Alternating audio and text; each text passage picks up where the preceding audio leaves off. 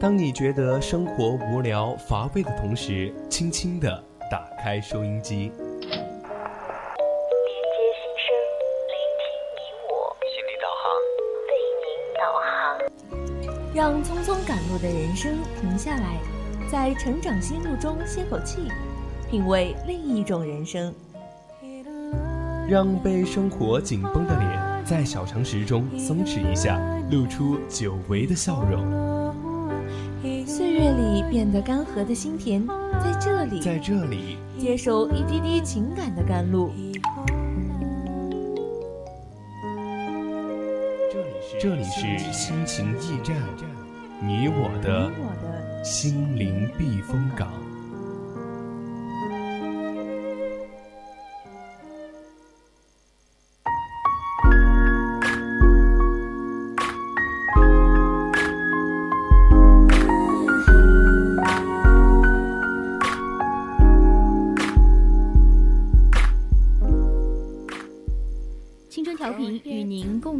亲爱的听众朋友们，大家晚上好！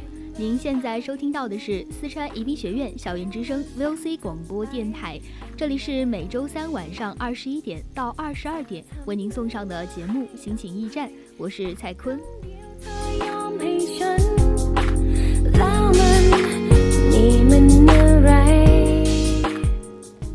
都说生活方式像一个漫长的故事，或者像一座使人迷失的迷宫。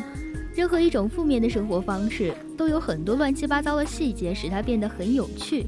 人就在这样的趣味中沉沦下去，从根本上忘记这种生活需要的改变。这句话来自于王小波的《一只特立独行的猪》。首先呢，是我们的成长心路，在成长心路中，我们将讲述不同的成长故事。如果你有什么想要分享的成长故事，也可以参与到节目的互动中来。通过新浪微博 @VOC 广播电台 @HeyMan，我是绅士，给我写私信。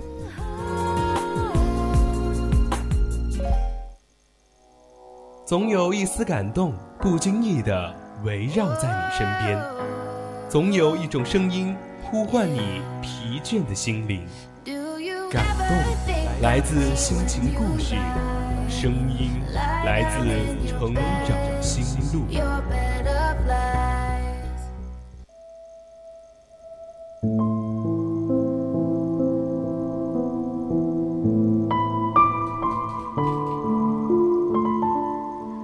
晚上九点向你问好，我是蔡坤，欢迎走进今天的成长心路。今天呢，准备给大家介绍一位博主，叫做一只特立独行的猫。他是中国青年报的特约撰稿人。大学生的专栏作者，新浪教育求职频道的一个特约作者，以及星光成长计划的创始人。同样，他也是一个有故事的年轻妈妈。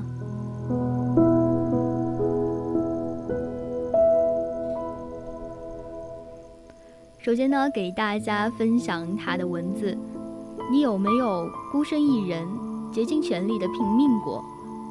同样呢，这也是他的故事。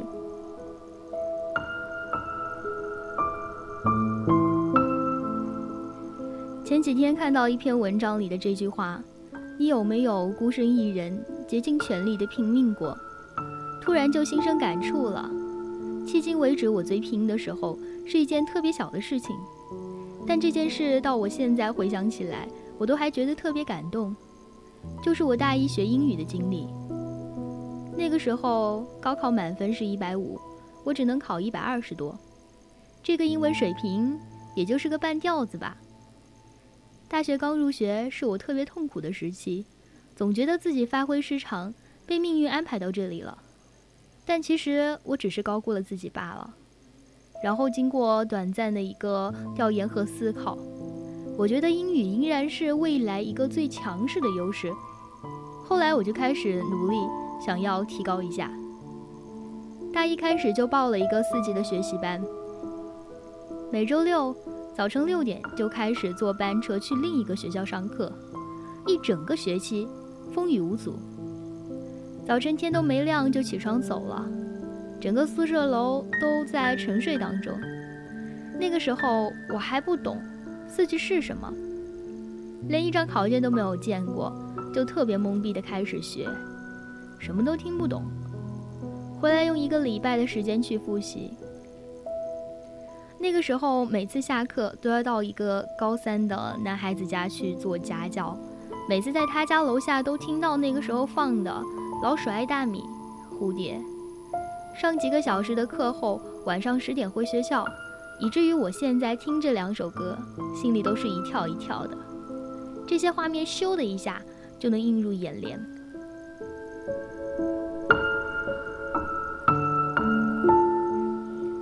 四级迅速考过之后，某天我在寒冷的东北小城的图书馆底层，找到了一本增长的托业的辅导书。那个时候我才刚开始知道托业考试。借到这套辅导书后，回宿舍就开始研读。考过的人都知道，托业一半的分数在听力上，而听力的考试时间是一百分钟。对于在四六级中考惯了二十分钟听力的我们，很容易就半路的就掐死在录音机的喇叭上了。而图书馆没有磁带，我借到的那一套辅导资源，只有干干净净的书。这时我就又做了一个决定，利用国庆的假期到北京去报个班，顺便还买了全套的磁带。在辅导班的附近，我和另一个同学租了一间小民房，买了两大塑料袋的方便面，于是开始了学托业的历程。每天下午三点进教室开始上课，一百道听力题我能错六十道。错的我是一点信心都没有了。晚上九点半上课，那个时候我觉得天狼星都能看见。结束后我会坐公交车回住处，然后煮面吃饭、聊天、睡觉。这样的日子过了整整七天。期间呢，和大家一起买书、买磁带，认真的把老师提到的所有的资料都记下来，我一本本的去找。贵的呢，我就和同学合伙买；能在网上找到的，就尽量在网上看；能刻盘的，就找人刻盘。在这七天，我的自信心严重受挫了。老师说，错三十道听力题的，可以回家练练再来。我估计我是那个压根就不用再来的的人。我不知道我收获了什么，但我真的就挺委屈的。我只想说，我尽力了，真的。回到东北之后，我制定了几乎苛刻的一个学习计划：每天五点起床，到顶层的自习室去学习，晚上学到十二点回来睡觉。这个期间，我偶然认识了一个学校的外教，他老人家是毕业于悉尼大学的，人很好，很善良。他说自习室太冷了。给我办了一个外外教阅览室的卡，每天都可以随时的出入外教区。我们相约每天早晨一起去跑步，然后一起去吃饭，然后再回来学习。他学汉语，我学英文，互相辅导。我有狭隘的民族主义倾向，他也有，于是我们就比赛谁起得更早。最终我们变成了四点半起床。四点四十五分，阅览室见面。有好几次，我戴着耳机听的倒霉的一百分钟听力，看到他困得睡在我旁边。那个时候我没有笔记本电脑，宿舍也没有电视，于是每个周末的晚上，我都去外教那边看美国的原声电影。其实那些电影他看过很多次，此时他只是陪着我看。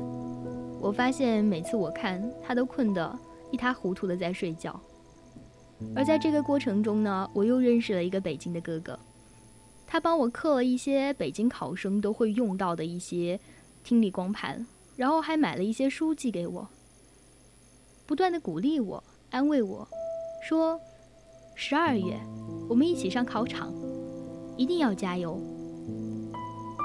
考完试后带着我去吃北京小吃。我很相信他，相信帮了我很多忙的这位大哥哥。临近十二月份的时候，我意外地发现老师给我报了个英语六级考试，而我却将此忘得一干二净。我吓了一跳，完全没有复习六级，都耗在托业上了。两个考试的单词范围是完全不同的两个领域，我慌得开始手足无措起来，而老师给的压力又很大。十二月二十日的托业考试悄悄到来，我再次进京，在北京考，在北京大学的考点考试，从入场到听力到笔试，到走出考场，我考的都没有什么感觉了。毕竟已经练了很久，破罐子破摔也就这样了。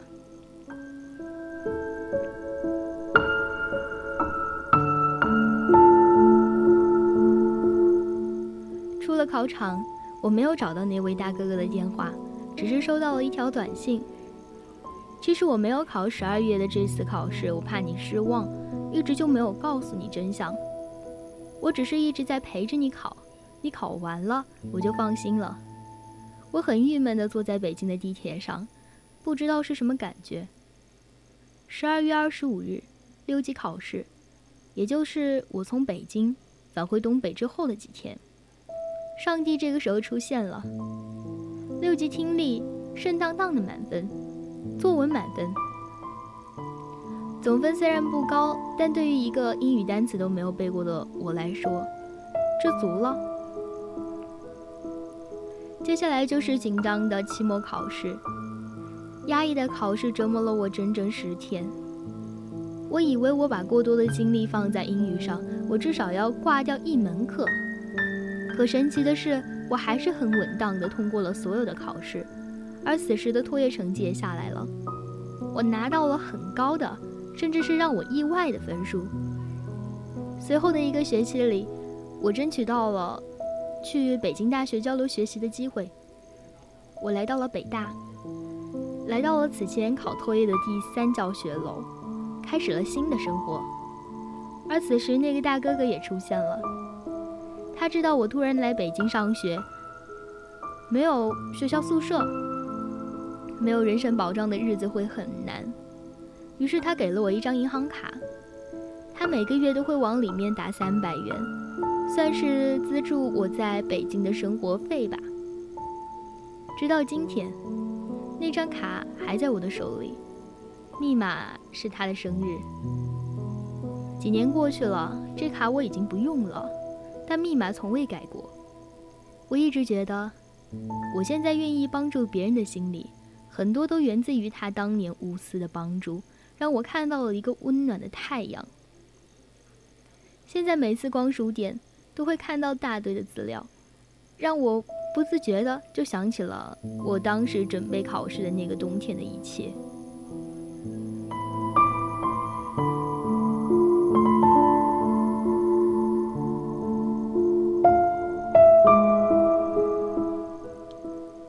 美好的结局都是我没有想到的，却都是那么安安静静、不慌不忙的来到了我身边。成为了我生命中不可磨灭的一段故事。此刻，那位外教已和他的中国女友结婚了，有了美丽的、可爱的混血宝宝。大哥哥也步入了婚姻的殿堂，并且有了两个漂亮的孩子。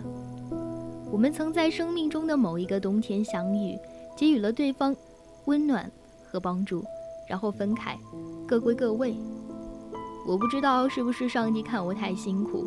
所以派他们来帮助我，但我知道，他们都是我意外的收获，意外到好像是上帝在主持公道。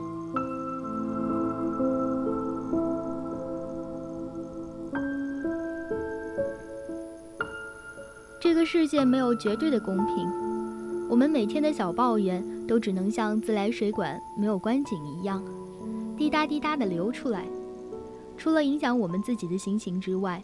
不会对别人带来任何影响。对于这种不公平，我们首先要学会的是隐忍，然后积蓄力量。当你为一件事竭尽全力的时候，才能像火山一样喷涌而出。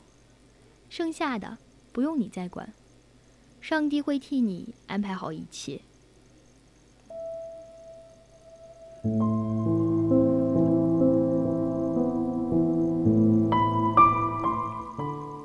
今天的第二篇文字呢，依旧是来自我所分享给大家的作者，一只特立独行的猫。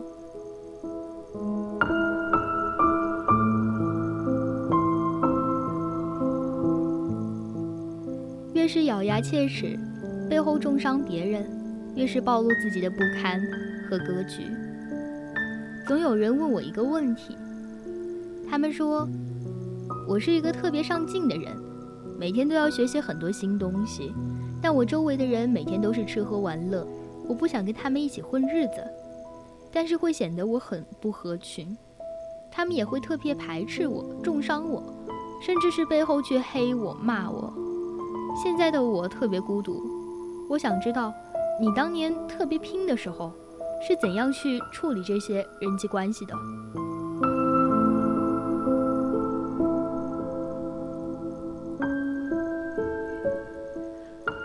我说我啊，都孤僻好多年了，不是因为我周围的人不上进，而是因为我从大学进去之后就迟到了，分到了别的系的宿舍。人生地不熟的，加上不是同班，上课时间也不稳定，自然就只能自己一个人到处走。我生性就孤僻，喜欢一个人待着，三分钟自己能干完的事儿，绝不想拖着另一个人干三十分钟，因为喜欢一个人独来独往，干脆利索。至于同学关系，我不觉得天天一起上厕所就是革命友情深重了呀。人各有志，不能说自己积极向上，就说别人吃喝玩乐的价值观不对，只能说大家的兴趣爱好不同。既然这样，没必要一定在一起。还是从大学开始说起。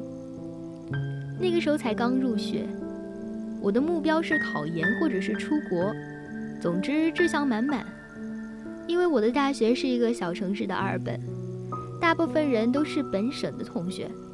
我从来都是一个人吃饭，一个人去教室，一个人坐在第一排，一个人上自习，一个人五点起床学习，十二点还在厕所或者是楼道背单词。大二考完六级的时候，英语老师在班上对着其他人说：“人家提前考六级，考得比你们四级还高，你们是怎么学的？”那一刻，我就知道。可能我在大学不会有好朋友了，大部分的同学关系都很一般，没有最好的朋友，大家背后都不喜欢我，直到现在也是。回忆起大学，没有什么感觉，只有在楼顶对着太阳背单词的记忆。你问我后悔吗？不，因为想做什么都是有代价的，这个牺牲我认。我不能什么都要，这个道理我懂。有朋友吗？当然有。比如研究生，或者是其他系里想要考研和出国的同学。我们在一个小圈子里，互相鼓励，齐头并进。但也可能走着走着就丢失了。那些吃喝玩乐，一年胖了二十斤。天天煲电话粥谈恋爱的同学就错了吗？当时我会觉得他们太不上进了，能有啥前途？但现在看来，不，只是不同。我不能用自己的价值观去要求别人，这太狭隘了。也许人家当年就觉得我是一个一年瘦了二十斤的傻逼呢。如果你努力不是为了自己。只是为了得到别人的赞同和肯定，别人必须为你鼓掌。当周围的人对你产生了不屑和敌意的时候，你会最先开始怀疑自己，是不是哪里做错了，让他们不高兴了，让他们孤立了你。其实你没有什么错，只是想要的太多了，又想自己牛逼，又还想让别人喜欢比他们牛逼的你。当然，他们也是嫉妒你了，怕你超过他们。当他们无法干扰和阻止你进步的时候，就开始孤立你。不过，当一个人真的很肯定自己路的时候，是根本顾不上周围的一切，什么流言蜚语、冷嘲热讽，通通都不会进耳朵，因为根本就不是一个世界的人啊。孤立很可怕吗？不啊。再也没有人拖着你一起上厕所、打饭、打水、洗澡、上课、谈恋爱、吃麻辣烫了。没有人再占用你强大的时间流了。你可以把自己的大部分时间都留给自己，甚至你根本就没有心力跟他们一起去八卦隔壁那个长得帅的男生。毕竟你心目中的男神比他们更帅、更能干。前几天看到一个大学在读的朋友的朋友圈，他说，因为要创业，受到了同寝室女生的集体排挤，我今天就搬出来租房自己住了，周围都是志同道合的朋友，很多人觉得我这样做不值得，但比起那些看我不爽的人，我更在乎自己想要成为怎样的人，真的很想给他鼓掌。很多人看我不顺眼，也有很多人在背后说我坏话、重伤我、诽谤我。但我知道，我想做什么，以及我想要成为什么样的人，这样就够了。至于背后骂我的人都是什么样，我根本不关心。我还不是什么成功人士，也没有实现自己的目标，我没有空管背后的那些鸡毛蒜皮的事儿。我不是傲气，而是给自己打气。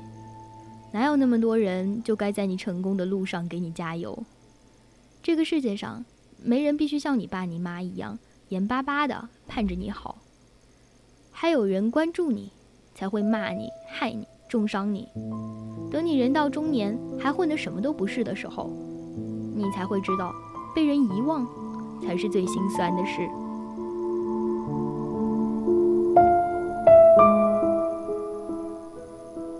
只特立独行的猫，他曾经对于自己的笔名有过这样的解释：借用王小波《一只特立独行的猪》作为标题，因为我喜欢猫，渴望成为猫那样特立独行的人。现实生活中，我敏感、自卑、迟钝，我缺乏优雅，缺乏勇气，缺乏坚持，缺乏自信。而如何才能获得勇气？我看了很多文章。如果每天做一件自己以前不敢做的事，慢慢的就会变得有魄力。所以我才决定开始做，比如直面自己人生的缺陷。孤僻前进的路上，温暖都是自己给自己烧的，积雪都是沿路给自己灌的。